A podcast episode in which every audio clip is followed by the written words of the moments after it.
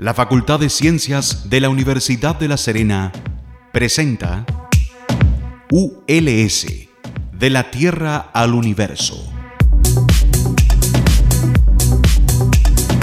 Porque el conocimiento científico nos pertenece a todas y a todos. Y una persona informada es una persona más empoderada.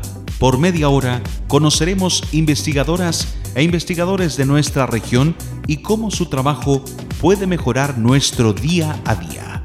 En Radio Universitaria FM 94.5 presentamos ULS, de la Tierra al Universo.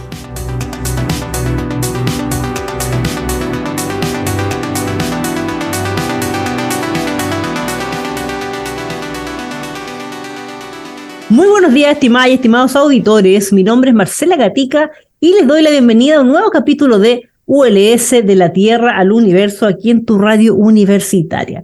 Y hoy día vamos a hablar de un temazo que lo hemos tocado antes en el programa y que siempre está, ahí en, la palestra y hoy más que nunca, que tiene que ver con cómo, eh, tratamos la información que nos bombardea todos los días por los medios, por nuestras redes sociales, por nuestro WhatsApp, ¿cierto? Hay muchas fake news también hoy día, pero de repente, ¿cómo podemos distinguir nosotros un poco lo que nos llega, si es real o no? Y también cómo los medios trabajan eso justamente para que eh, informar adecuadamente a la población.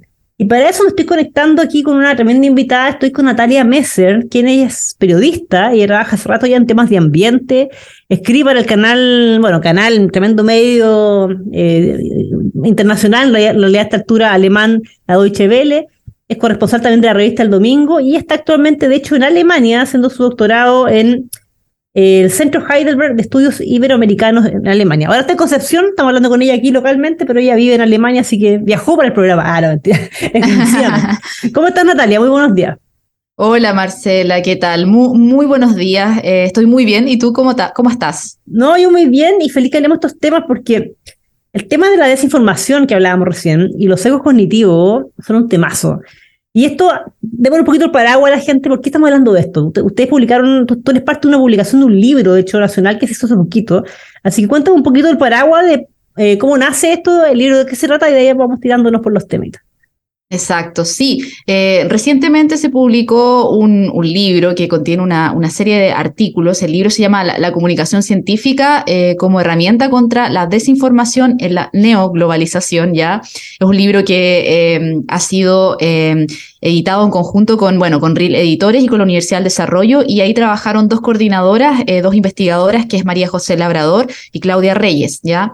Eh, ellas en el fondo lo que hicieron fue eh, juntar una serie de investigadores, profesores o docentes que trabajan en la universidad o están ligados a esta casa de estudios y em, les pidieron que hicieran algún artículo, bueno, artículos en la línea de lo que era la desinformación, ¿ya? Y cómo tratar temas que de pronto son tan sensibles como, no sé, la pandemia del COVID-19, o lo que está pasando ahora en Europa con Rusia y Ucrania, cómo se trata esa comunicación, eh, ese mensaje informativo en los medios digitales, ya que en el fondo tomando en cuenta que estamos en una era de la digitalización donde eh, ya los viejos medios están siendo reemplazados por los nuevos medios, y ahí yo hablé justamente, o escribí, mejor dicho, sobre un formato que conozco bastante porque me ha tocado trabajar y haciendo ya producir podcast, pero también desde la, desde la perspectiva académica, teórica, estudiar el formato como tal, las implicancias que tiene y los desafíos que supone también para nosotros los periodistas en cómo tratar estas informaciones tan sensibles y que requieren también de un tratamiento especial. Cuéntame, ¿a qué te refieres con la neoglobalización? Ahí conté por la audiencia, que es parte del, título del libro.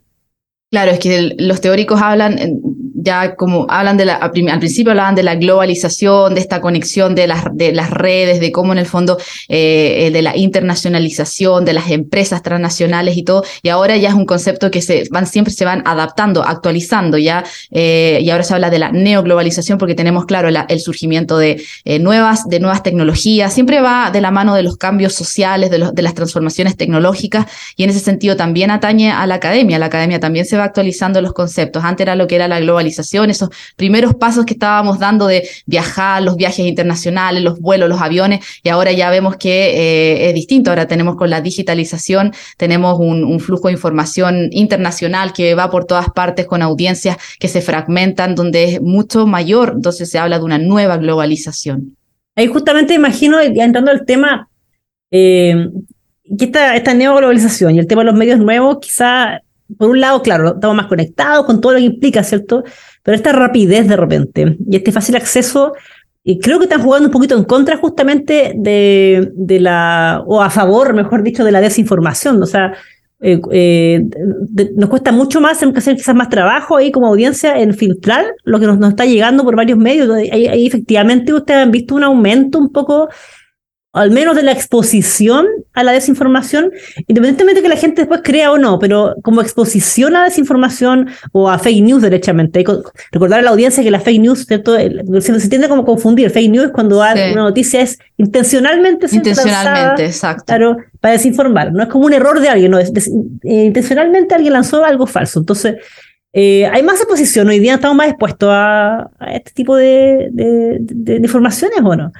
Yo creo que bueno, respecto a la desinformación, y qué bien que aclares ese punto, porque claro, uno tiende a pensar que fake, news a veces se toman como sinónimos, pero la verdad es que tienen ahí una diferencia que va de la mano, claro, de la intención, y yo parto de la base que todos los colegas, la gente que trabajamos en medios, los periodistas, eh, tenemos también un compromiso ético, un rol social importante en la sociedad donde eh, no, no estamos eh, dispuestos a eh, difundir noticias falsas ya o fake news, pero sí la desinformación yo creo que está, ha estado presente siempre, ya, eh, y los secos cognitivos. Y eso pasa también un poco por el tratamiento de la información. Lo que sí estoy de acuerdo en que ahora, claro, los canales de información están, son, hablamos de multicanales, porque en el fondo tú ingresas a tu celular y puedes abrir el Instagram, pero al mismo tiempo estás leyendo a lo mejor alguna noticia en otro, en un portal informativo, y al mismo tiempo a lo mejor puedes después estar escuchar un podcast. Entonces, claro. los canales eh, son múltiples, ya, entonces está siendo bombardeado, por, por, por decirlo de alguna forma, por mucha información y mucha desinformación claro, no tiene un filtro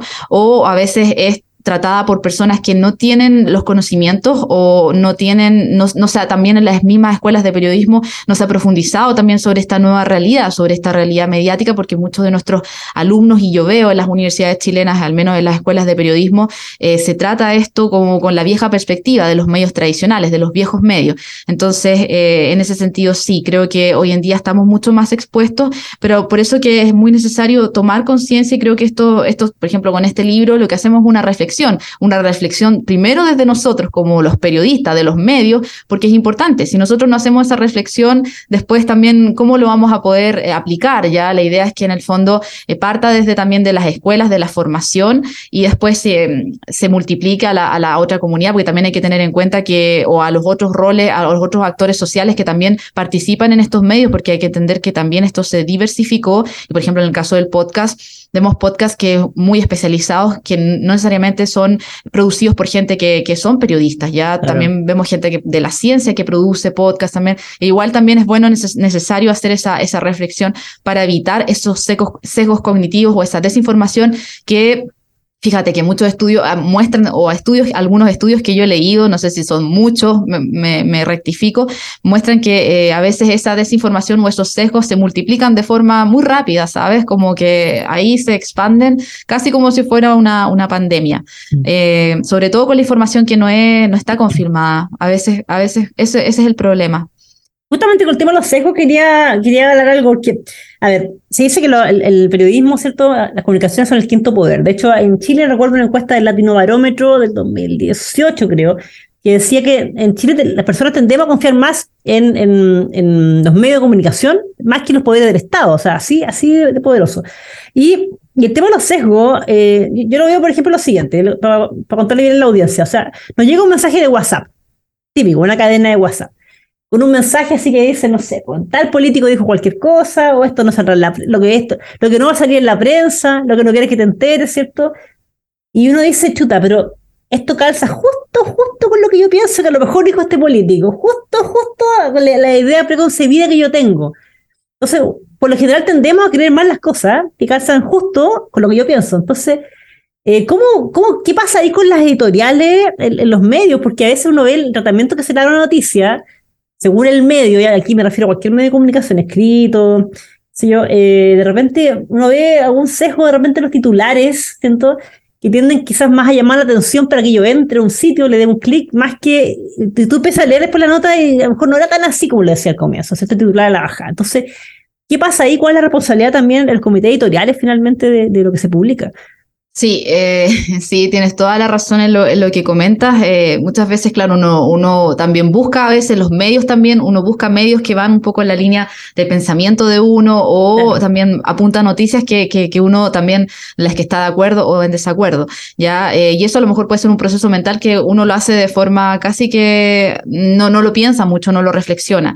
pero en el caso de, de, los medios, de la línea editorial, como bien tú preguntas, hay, obviamente, tiene que haber una sistematización del trabajo, eh, por algo el periodismo se profesionalizó y el tratamiento que hacemos nosotros de la información tiene un proceso. Ya eso es lo que tratamos eh, justamente de enseñar nosotros los periodistas o los que enseñamos también a los, formamos también otros periodistas, eh, de cómo también evitar esos secos cognitivos, cosa que el trabajo sea lo más riguroso posible. También no dejando de lado, eso quiero mencionar, la, carga interpretativa, la libertad discursiva, que yo creo que los medios digitales también también dan la posibilidad, por ejemplo, el podcast, de tener una mayor libertad discursiva, porque también hay que pensar que esa estructura vieja de las noticias que nosotros leíamos en el diario y todo, eso cambió ya, y ahora las noticias también, cómo entregamos, tienen diferentes enfoques, porque también no queremos hacer un periodismo robótico, porque si no, eso, bueno, ahora con la inteligencia artificial lo puede, puede ser suplantado, podemos ser fácilmente reemplazados, ¿ya? Entonces el periodismo también tiene que aportar algo, también yo creo que el periodismo también tiene que ser crítico.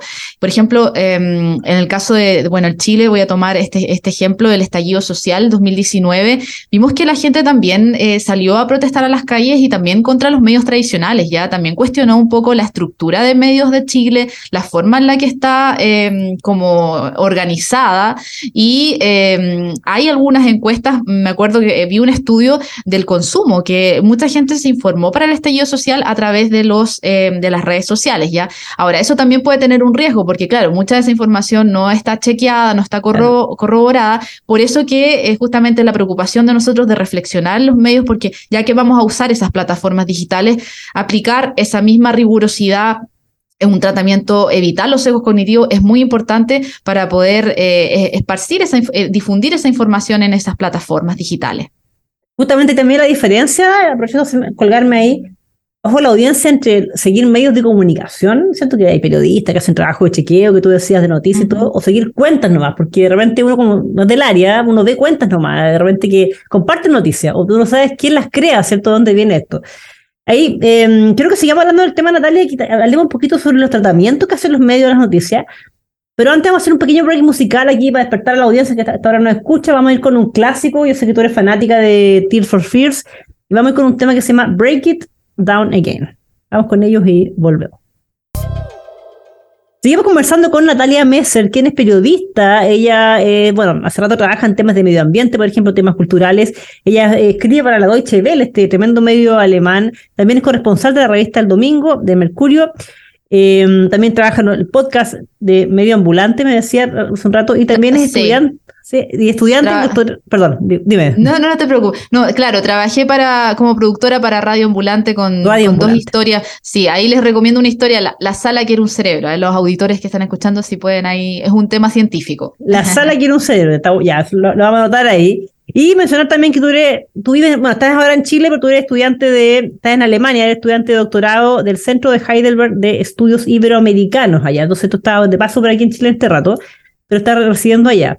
Estamos hoy día conversando acerca de un libro que creo que le recuerde a la audiencia el nombre ahora que vamos a partir este segundo bloque, que tiene que ver, un libro chileno que se publicó en un, esfuerzo mancomunado multidisciplinario sobre la desinformación y los secos cognitivos. Un temazo que más que nunca está en la palestra, ahora que estamos conversando en el primer bloque, en, este, este, en esta etapa de la historia que estamos full, ¿cierto?, de medios digitales, todo es más rápido, ¿cierto?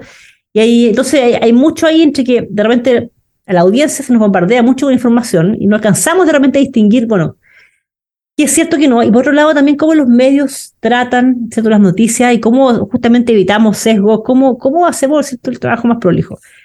Y, y quiero partir con una, una, pregunta que dejé un poco en el aire recién en el primer bloque, que tiene que ver con los tratamientos que hacen los medios de la noticia.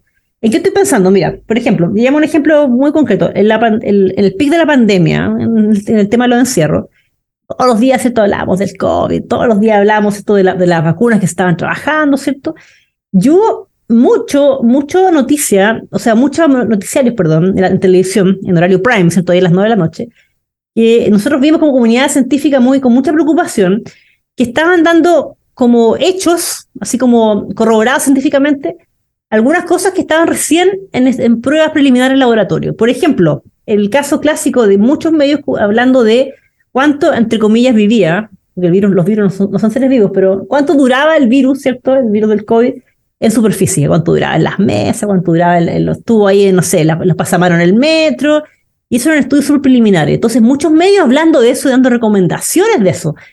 Y eso tenía mucha implicancia porque la gente comprando estos chuapinos, ¿cierto? Con, con amoníaco que no servían para nada en realidad para el COVID y muchas otras cosas que no servían para nada. Y muchas alarmas en eso, gente así, pero bañándose en, amonio cuaternario. Eh, entonces, ¿qué pasa ahí con el tratamiento de la información? O sea, ¿cómo los medios certifican que realmente se van a comunicar ciencia? Sea algo que ya esté corroborado, ¿cierto? Y no sea algo que se en pañales recién.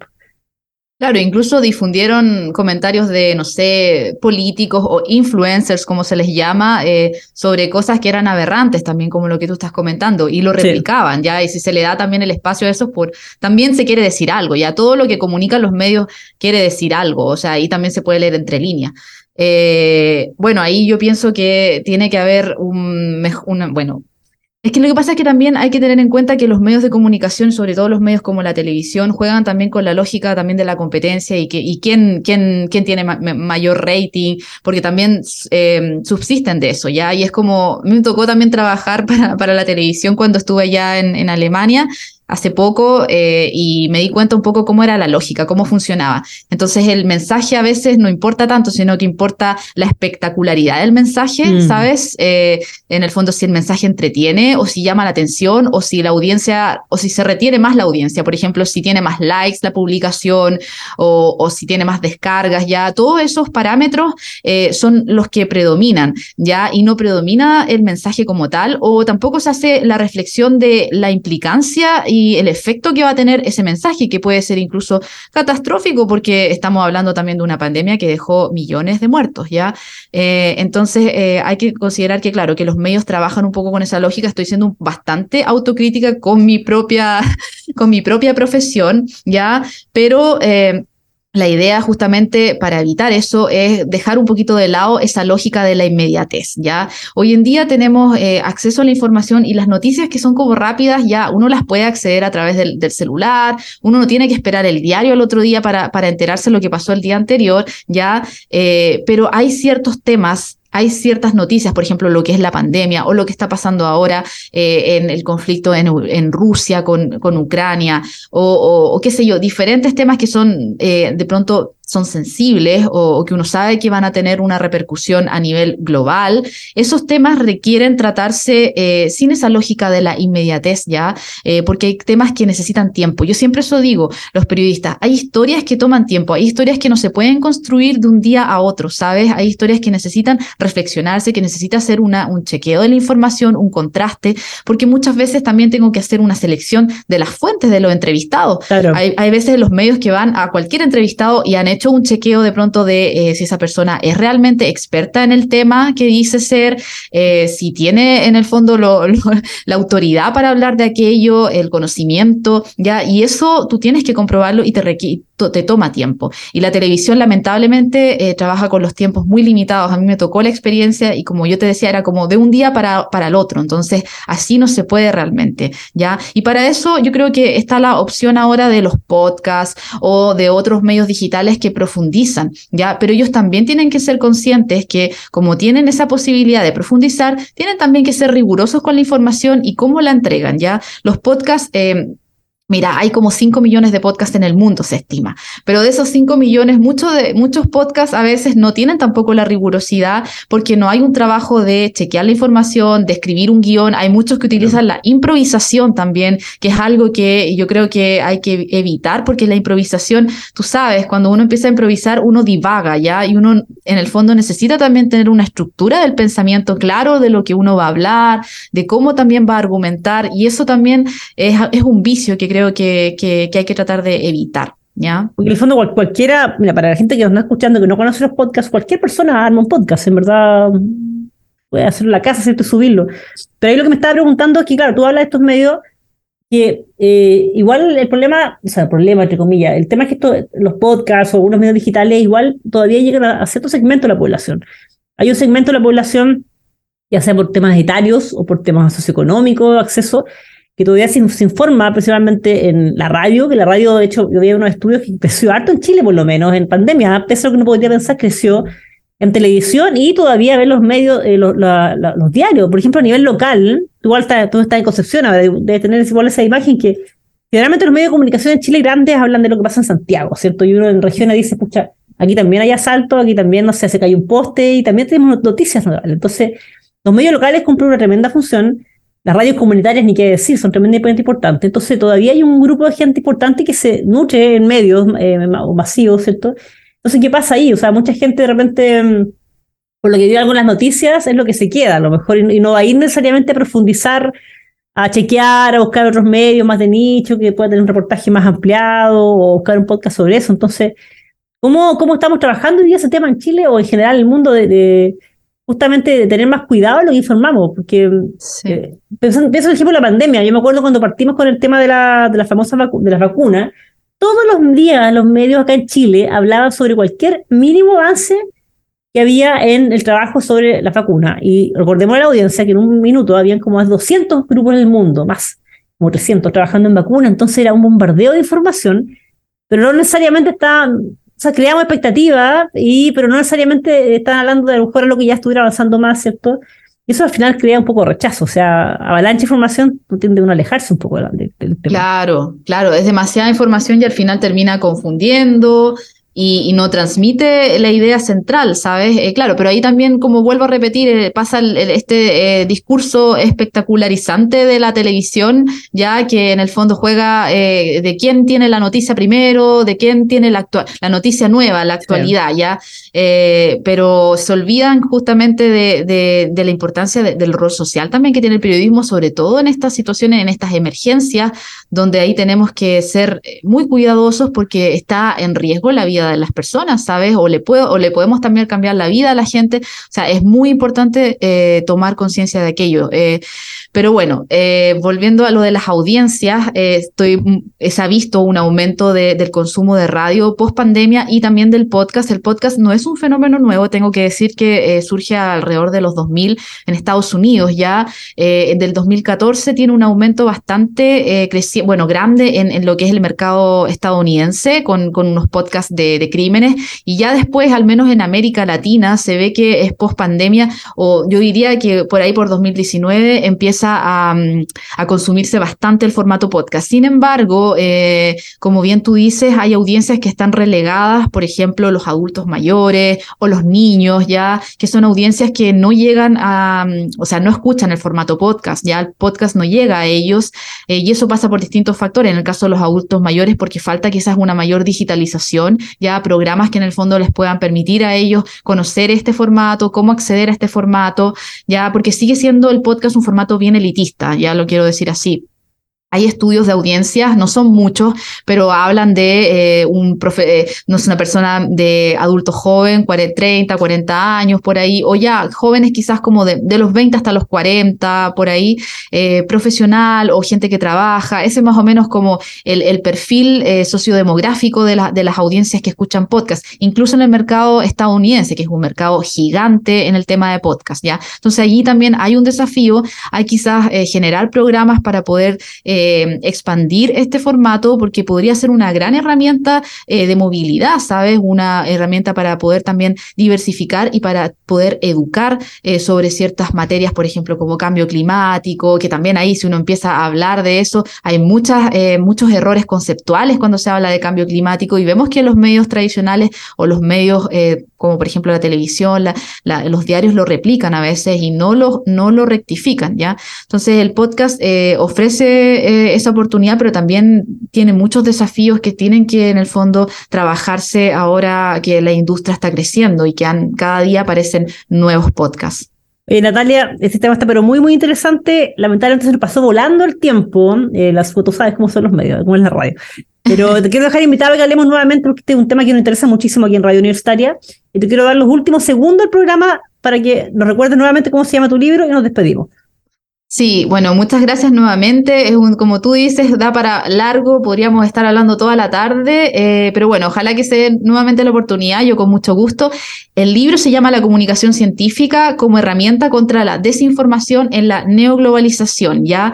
Eh, lo pueden buscar, está en internet, está en la página de RIL, quizás podemos, les puedo compartir el link y lo, lo podemos también eh, ahí subir. Eh, pero yo también estoy en redes sociales, me pueden escribir si me quieren contactar, yo también con mucho gusto ahí. Eh, Natalia Reportera es mi Instagram para que, para que me contacten. Muchísimas gracias Natalia, así que te dejo de verdad invitada a que conversemos nuevamente porque este es un temazo lo que hemos hablado hoy día, desinformación y sesgos cognitivos. Este tema siempre está en la palestra y pucha que importante en nuestro día a día, cada minuto, ¿cierto? En que nos vemos bombardeadas por eh, información por todas partes. Y bueno, estimadas y estimados auditores, recuerden que estamos cada martes y jueves a las 8 de la mañana aquí en la 94.5, su radio universitaria. Estamos en todas las redes sociales con Ciencias ULS, Ciencias ULS. Y este programa, y al igual que todos los anteriores, lo pueden encontrar en nuestro canal de Spotify, ULS de la Tierra al Universo. Un abrazo a todas y todos y que tengan una muy buena semana. Chao.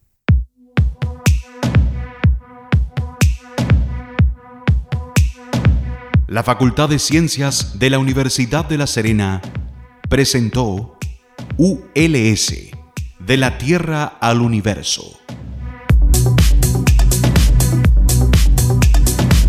Porque el conocimiento científico nos pertenece a todas y a todos, y una persona informada es una persona más empoderada. Por media hora hemos conocido investigadores de nuestra región y cómo su trabajo puede mejorar nuestro día a día. En Radio Universitaria FM 94.5 hemos presentado ULS, de la Tierra al Universo. Este programa es grabado en los estudios de Radio Universitaria FM y editado por profesionales de la misma radioemisora, cuyo objetivo es vincular el quehacer de la Universidad de La Serena con la comunidad regional respondiendo también al interés de contar con un medio de comunicación que releve la labor de la institución en los ámbitos de la docencia, la investigación y la vinculación con el medio. Las opiniones vertidas en este programa son de exclusiva responsabilidad de quienes las emiten y no representan necesariamente el pensamiento ni la línea editorial de esta emisora y o de la Universidad de La Serena.